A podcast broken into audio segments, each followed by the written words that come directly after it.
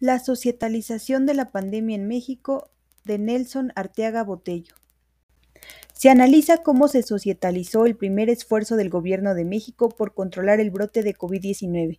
La societalización ocurrió cuando el presidente fue acusado de ser una amenaza a la salud pública, al asegurar que su superioridad moral lo hacía inmune al virus e impedía que fuera fuerte de contagio.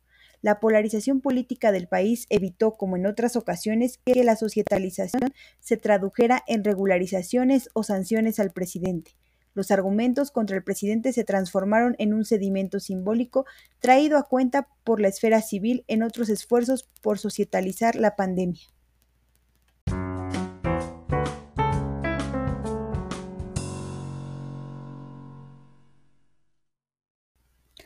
Descarga el artículo completo en corpus21.cmq.edu.mx.